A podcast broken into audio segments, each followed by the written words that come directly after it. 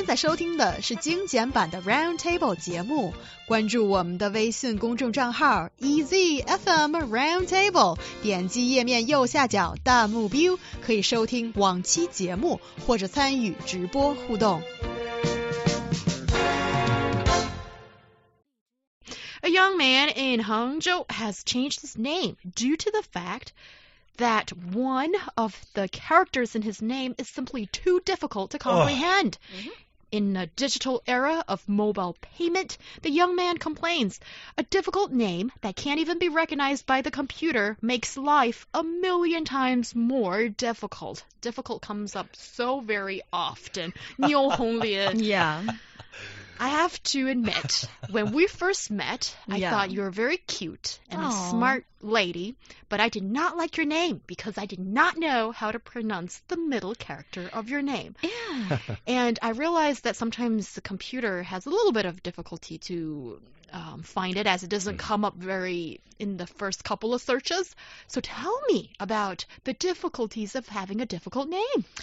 Well, there are more than 80,000 Chinese characters, Oh, but only 3,500 of those are commonly used ones. phew. So when it comes to a rarely used character, Chinese people would not recognize it. And often the computer system, some software or bring, uh, type in kind of software also can't do those characters. And uh, let's talk about Zhong Wei, this poor guy, because I think his situation is worse than mine. So uh, he's a Hangzhou man who's born in the 1990s, and uh, he recently changed his name because the obstacles that's been uh, been there for him Yeah. for more than 20 years. And his family name is Zhong, which is not a difficult character, but the name Wei is. So in Chinese, there are there are a lot of characters with the same pronunciation, but he's the one his parents choose for him is like hard for people to know and hard for computer systems to recognize. So for him, he can't compete with his friends in group that in group chat for Hongbao because WeChat won't recognize his name and he can't actually buy a train ticket online because well the the train tickets purchasing system won't recognize his Yeah. name. So he feel like well this is the the worst sentence. He's saying that he feel like um he feel like that the time is moving and he is being left alone, left behind, and that is really sad. I think I would feel anger if I couldn't get those Hongbaos. I'd throw my computer out the window. So I might go through a lot of computers because they're just not recognizing this name that I have. What's wrong with my name? Because according to, you know, like uh, if I was this guy, his parents went through the whole Xinhua dictionary for a long time uh, and spent the time Mhm. uh, to finally pick this beautifully written name, Wei. It is pronounced the same as another name, though, in Chinese, um, which means great and mighty. Mighty. Um, so you can understand, though, that there's his life has been complicated. Luckily, the local police office helped him get his ID kind of changed to something similar, or pretty much his name as he he has it, as it was meant to be. But looking at this, here's where I how I feel Mm.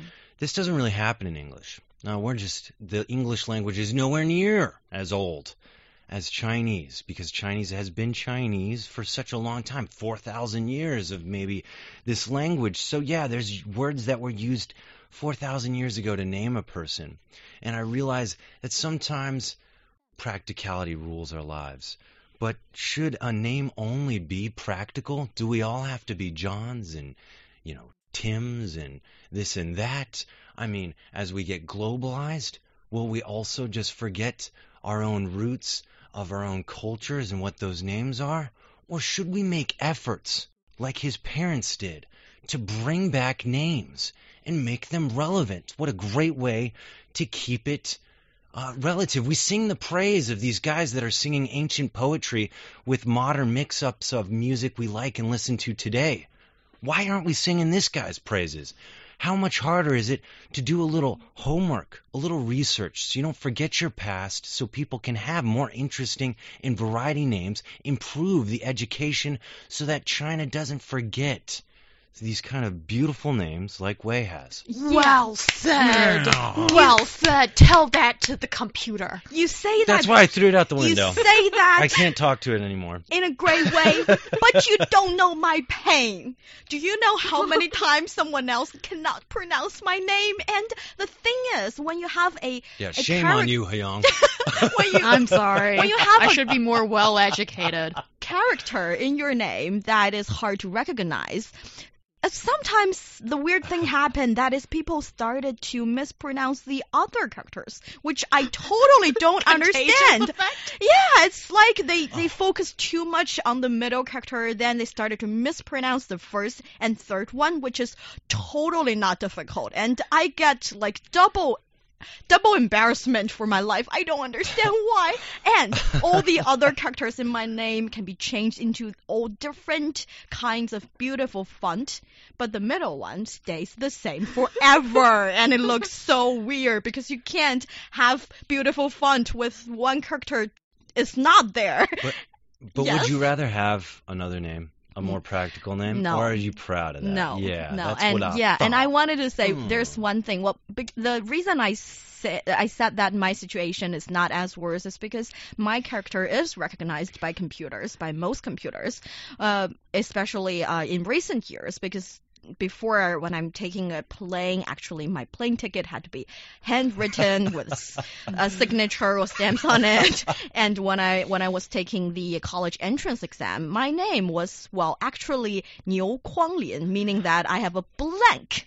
The square For- in the middle. Yeah, the square and blank in the middle because they don't know what's the second character. But now those issues are uh, gradually solved, which is why I'm saying Ryan is right. Because That's if an mine, education test too.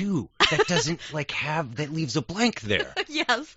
And yeah, and my argument is if my problem, my rarely used character can be there, I Mm. think the same thing could happen to this poor guy. Maybe gradually all those 35,000 characters can be put into a system, which is not if you think about it, not that hard.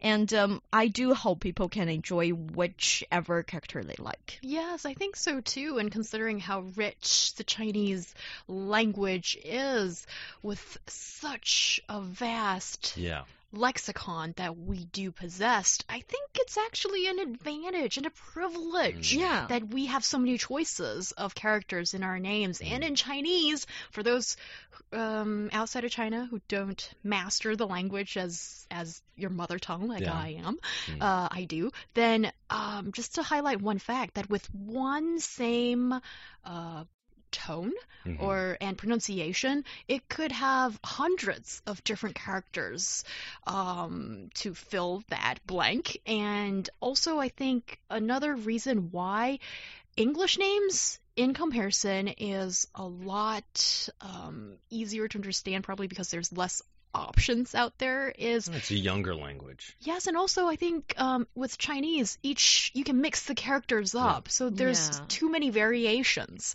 But with English, you don't have that problem. But I think one.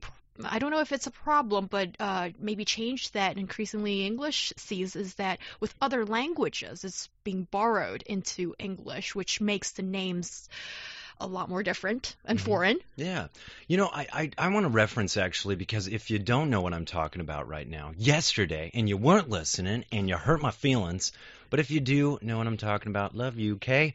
Moving on though, we talked about the benefits of learning another language, but here in, you know, in this language, Chinese, it has such a huge vocabulary because it has such a huge history. And some of these characters have been kind of not used. They're not practical anymore. Yet that doesn't mean we should forget them. All right? Remember, you know, we talked about how if you learn Japanese, you can suddenly, the Japanese have, see different shades of blue. Imagine, China, if you, everybody knew more about these characters, maybe you would see and experience things also more vividly in, in what maybe people who had the time to appreciate the small things, to watch the flowers bloom. Now all we want to do is type on the computer and we, we need to get to where we need to go as fast as possible.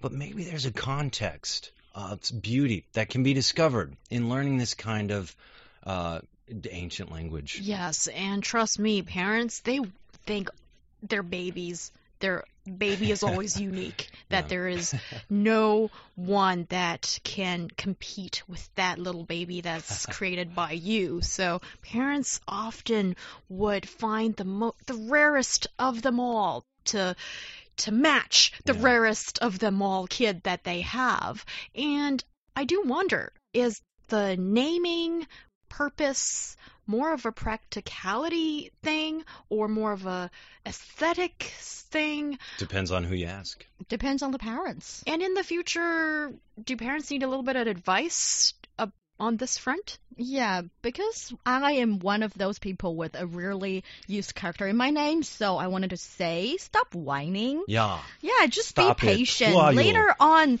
your character would be get into the computer system. Just have a little patience and be thankful for your parents who are giving you, who gave you this beautiful character in your name. Yeah, they took extra time. Yeah. And that's really cool. Don't forget that extra initiative. Yes, although it could be a challenge for that child to learn how to write that Yeah. character when he or she is growing up. But um, remember, that was uh, something specially picked for you by mom and dad.